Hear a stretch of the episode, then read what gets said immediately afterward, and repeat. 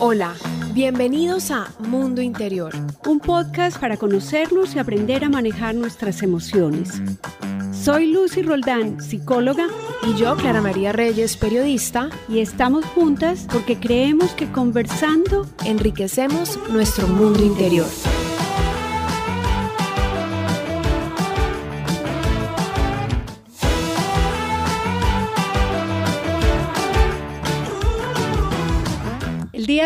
Hemos invitado a Gaby Recalde a este episodio maravilloso para tratar el tema cuando sientes que no eres suficiente. Quiero contarles que Gaby es una mujer súper talentosa. Además de su profesión, ahora se dedica a desarrollar una página que se llama Mundo Gastronómico. Ella además pinta y lo que me ha hecho especialmente invitarla, además de la persona, como les decía, talentosa que es, es que es una mujer muy comprometida con la salud mental y en sus redes trabajar para que se pierdan los prejuicios acerca de ella. Bienvenida, Gaby. Muchas gracias, Lucy y Clarita, por la invitación. Gaby, ¿por qué crees que estás conversando con nosotras sobre este tema de pensar que uno no es suficiente? ¿Qué te hace pensar a ti que tal vez tienes que trabajar algo más y más hasta que llegue al momento en que lo sientes perfecto o no funciona nada? Claro, bueno, a mí me pasa bastante, es algo frecuente, que a veces siento que no estoy dando lo suficiente porque creo que se basa mucho en el perfeccionismo, que me gusta hacer las cosas bien, siento que es mi nombre, si es lo que me representa. Entonces, entregar algo a medias, esa no soy yo. Entonces, como que no, no lo puedo hacer, va contra, contra todo lo que soy. Entonces, me frustro muchas veces cuando hago algo y para mí no es lo suficiente. Esas son las veces que me empiezo a bajonear, especialmente cuando son en reiteradas ocasiones y usualmente lo pienso que es así. Y tal vez realmente a ojos del resto no es así, sino que está hecho un buen trabajo. Si pudieras dibujar el proceso, ¿tendrías cómo hacerlo? ¿El ciclo? Sí, sí. Yo creo que primero tengo una idea de algo que quiero hacer. Es este perfeccionismo. De repente no lo logro, me frustro, viene esta frustración. Luego eh, me da ansiedad y luego me bajoneo. Y ahí entro en un loop que es difícil salir, pero se sale con ayuda de terapia, eh, ayuda psicológica, en poder reconocer cuáles son estas cosas, porque son signos que uno ve en este loop que uno entra. Hay signos que se manifiestan y pienso que es importante estar alerta y poder identificarlos para poder salir. Has señalado un aspecto importantísimo y es que es tu propia estándar el que no se cumple.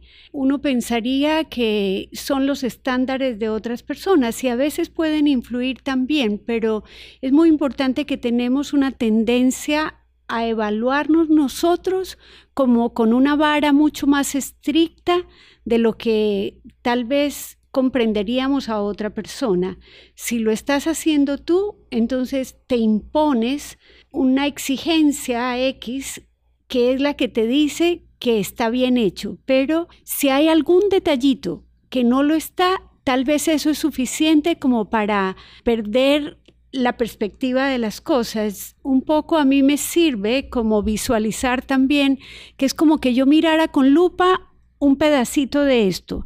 Tal vez si yo me enfoco aquí en, con una lente en aumento, digo, qué mal que está. Pero cuando alguien ve con una lente angular, la cosa está bien. Entonces, es, como tú decías, aprender a discernir cuando estás entrando en esto y a veces ayuda muchísimo que tú después de reconocer tengas algunas personas de confianza que te puedan como mostrar si de verdad estás siendo muy dura contigo misma o si de verdad eso que tú estás viendo tan grande la otra persona lo ve también.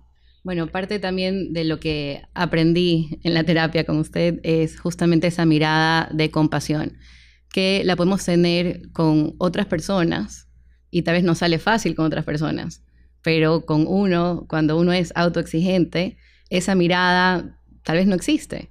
Entonces, si es hacer una pausa y decir, a ver, si lo hubiese hecho otra persona, ¿estaría así viendo cada detalle, así con la lupa?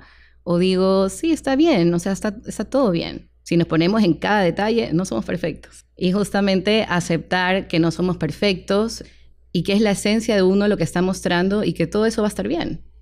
¿Por qué este tema entra en salud mental? ¿Cómo tú consideras que afecta realmente a tu día a día o que a largo plazo podría verdaderamente afectarte y que tú dices necesito ir a donde Lucy a trabajar este tema?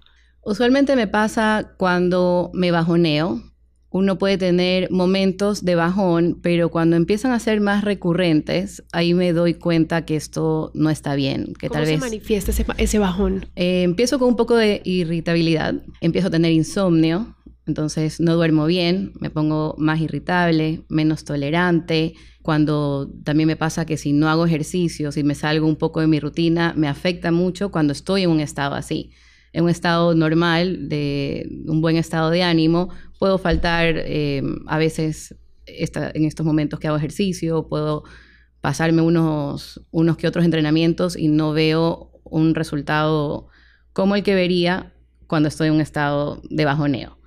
Entonces, cuando noto esos signos y me empiezo a frustrar y empiezo también a pensar en maneras como absolutistas, como nada me sale bien, todo tal cosa, es todo, nada, nadie, nunca, son, son palabras que he aprendido que son fuertes, que no se deben usar usualmente. Yo ya evito y casi no las uso con otras personas, pero en este diálogo que tengo interno lo uso.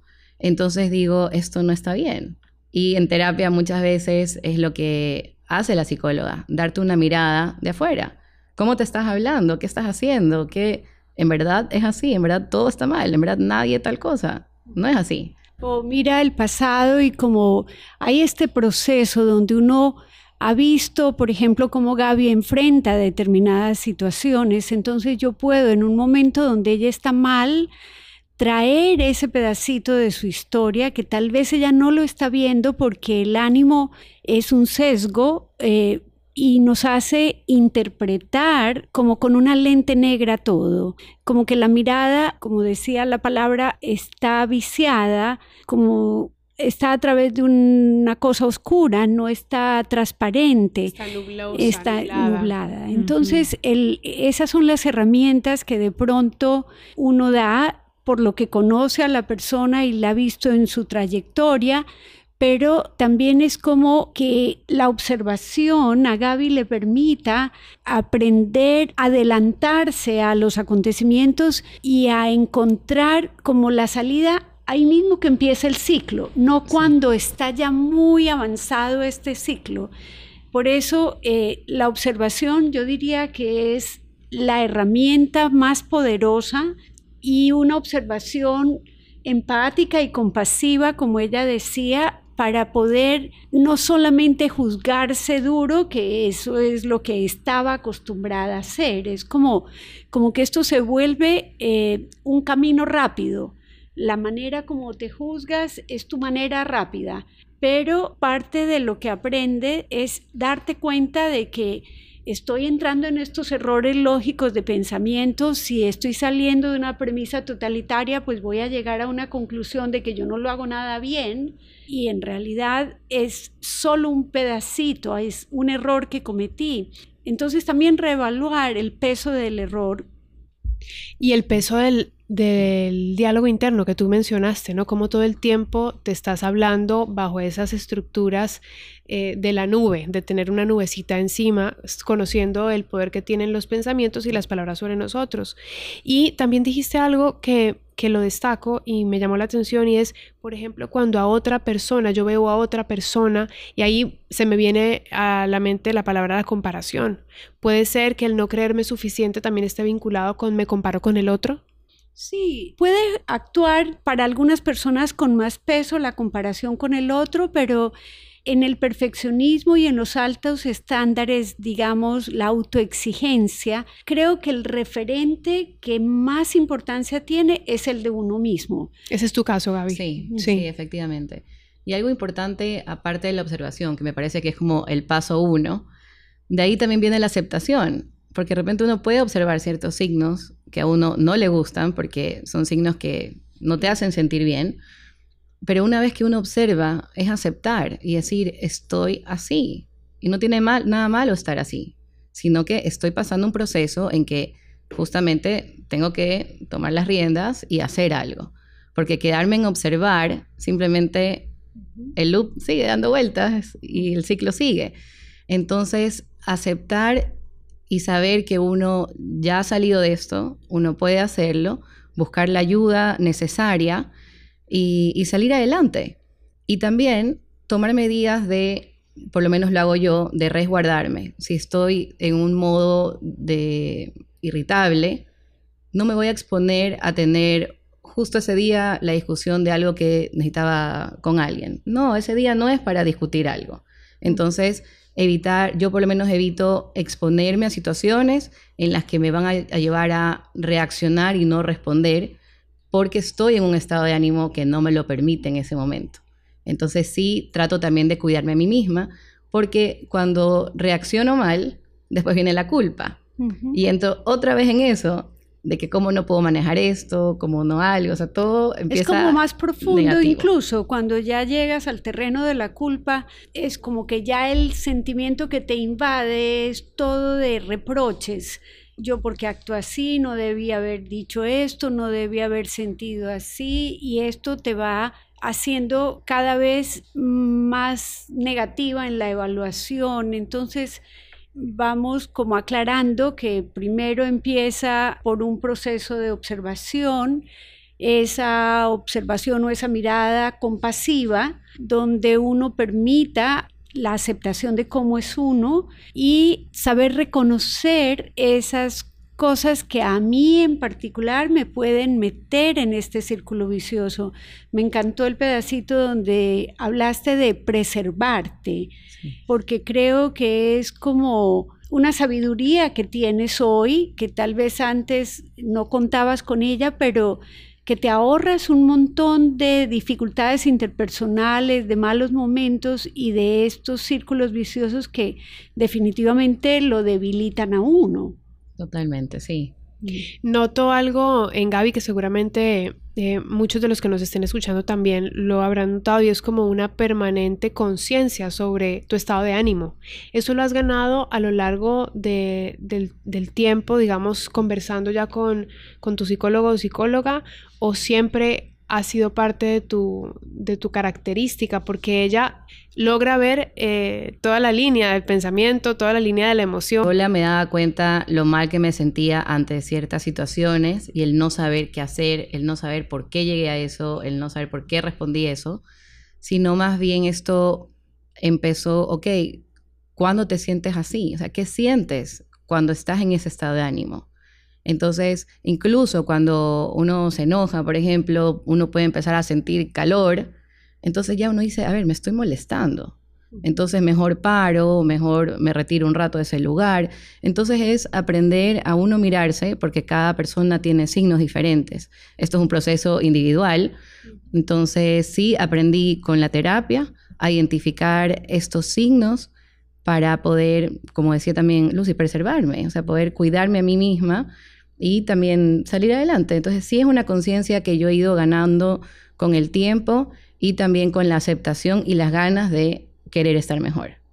Hay otra cosa que me parece importante y es que tal vez el perfeccionismo, y para quienes nos escuchan, no es que siempre te va a meter en este círculo vicioso, o sea, hay grados y específicamente cuán importante sea, por ejemplo, cometer un error en un video que Gaby está haciendo o en, en una pintura que está realizando o en cosas que tengan que ver con la crianza de los niños. O sea, hay cosas donde ella tal vez se va a sentir más mal de cometer esos errores, pero hago acopio de este concepto de que el perfeccionismo no es que querramos decir cada que eres perfeccionista te va a pasar esto, porque eh, también el perfeccionismo puede ser un motor para tratar de hacer las cosas bien.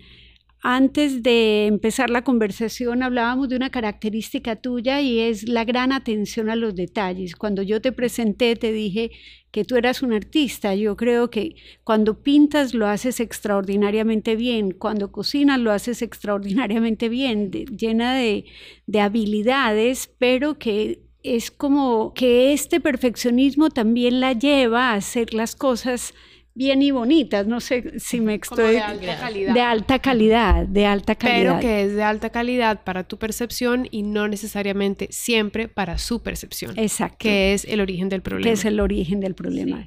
Sí, sí pero poder también validar esto de que lo que hago, las otras personas lo aprecian, porque es un trabajo de calidad, porque yo no hago cosas a la ligera, porque en general. Entonces, no digo que nunca, pero porque justo estamos combatiendo estos absolutismos, pero bueno, un poco especificar que el perfeccionismo tiene una parte importante de, motor hacia querer desarrollar eh, mejor una habilidad y está muy bien, pero cuando ya te empieza a generar sufrimiento, cuando te empieza a meter en este círculo vicioso, definitivamente es ahí donde tienes que hacer un alto, reconocer esas señales tempranas y actuar sobre ellas. ¿Esto, Gaby, te afecta solo a ti o afecta a tu entorno? El sentirme en estos estados de ánimo. Sí, como nuestro tema es, eh, puedo sentirme que no soy suficiente, ¿crees que esto tal vez afecta al entorno?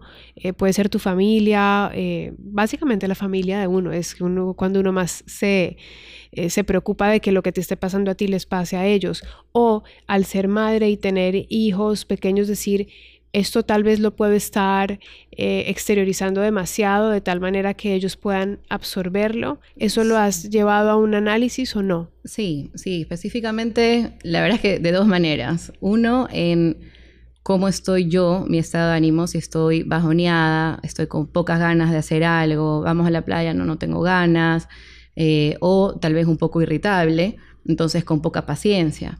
Pero también hay un lado positivo de esto, que es aprender a mirarlos a ellos también y enseñarles lo que a mí me ha costado a esta edad, enseñárselos a ellos de chiquitos y también que sepan que es un error, no pasó nada. ¿Cómo resolvemos esto? ¿Es un problema? ¿Tiene solución? Hagámoslo. Em, yo te ayudo. Si te sientes mal con algo, ok, ¿qué pasó? Tratar de analizar la situación con ellos para que no sea tan grave y que no les afecte tanto como a mí me ha afectado ciertas situaciones. En el entorno también creo que es muy importante la conciencia que las otras personas van teniendo sobre que, bueno, si Gaby ha dicho no, no quiero ir a la playa o si ha dicho no me siento en el ánimo de tal cosa, tener una persona al lado, un compañero comprensivo que también se interesa por decir, a ver, ¿cómo es la mejor manera de yo actuar en estos momentos? Y él perfectamente se va a la playa con los tres niños un fin de semana y Gaby se queda recuperando su energía y tal vez cocinando, tú dirás qué haces en esos momentos que te puedan como servir a, a este volver como a un balance. Sí, y en base a eso también está el tema que aprendí a decir que no, porque me pasaba que siempre quería estar en todas, porque yo soy suficiente, porque yo tengo que hacer estas cosas, porque cómo no voy a poder ir a la playa con mi familia. Pero ahí está la parte de resguardarme y decir, a ver, si voy a ir, me voy a exponer a que pasen diferentes situaciones que me saquen de mí, tal vez irritabilidad o cosas que yo ya conozco. Entonces me anticipo y sería exponerme. Pero esto fue algo que lo tuvimos que conversar también con mi esposo y que él entienda también esto y que sepa que si yo no quiero la playa, no quiere decir que él no tenga que ir. Tú puedes ir a la playa, disfruta con los niños, yo necesito un espacio para mí, para recuperarme, para estar mejor. Súper importante esa conciencia, ¿no? De saber que hay límites que podemos decir no y que también necesitamos espacios para nosotros mismos sin culpa. Eso. Dejando a un lado la culpa. Claro, y como el otro si tiene una mirada compasiva, porque el objetivo es qué necesitas tú en este momento y si tú necesitas silencio, eh, lidiar con tres niños que hacen demandas constantes tal vez no es lo más pertinente en ese momento y eso no quiere decir que Gaby tiene una limitación, ¿no? En este momento ella está atravesando por esa situación, ser muy específicos, porque tal vez el poder restaurar ese estado de bienestar es lo que le permite, pues, al día siguiente estar con ellos, incluso súper dispuesta a jugar con ellos, a, no sé, hacer un montón de actividades, porque también es parte de tu exigencia personal el involucrarte con cada una de las cosas en las cuales tú te desempeñas. ¿Cómo canalizar esa autoexigencia mientras te escucho hablar, Lucy, se me ocurre, por ejemplo, que la meditación, la respiración, como escribir nuestras emociones puede ser algo que nos sirve si realmente somos conscientes y estamos trabajando en ellas. ¿A ti qué te ha funcionado? Sí, yo empecé con eso, escribir cómo me sentía cuando estaba frustrada, o sea, qué más sentía, todos estos signos. Los empecé a notar para, para hacerlos conscientes. Si no, uno los vive y ya, ok, pasó. Y no le prestas la atención. Cuando uno escribe está el poder de que se liberan las cosas, uno las lee y se enfoca. También sí me ha ayudado mucho hacer yoga, meditar, hacer ejercicio, son cosas que, me ayudan bastante. Pintar. También. Pintar también. Cocinar. Eh, cocinar. Eh, cocinar es, es, como tener un tiempo con uno y en esta reflexión, en esta introspección, que también es sin uno o tratando de que uno no sea crítico de eso, sino compasivo. De nuevo, volvemos a, a la importancia, cómo combate uno estos sentimientos cuando no te sientes suficiente y todas estas cosas que hemos desarrollado es un proceso, pero definitivamente se puede aprender a tener esta mirada más benévola y a sentirnos que podemos manejar mejor esos estados emocionales sin entrar en caídas tan duras. Claro, invitarnos más a la flexibilidad, no tanto a la rigidez porque en esa flexibilidad podemos sobrevivir más a que si estamos demasiado estrictos en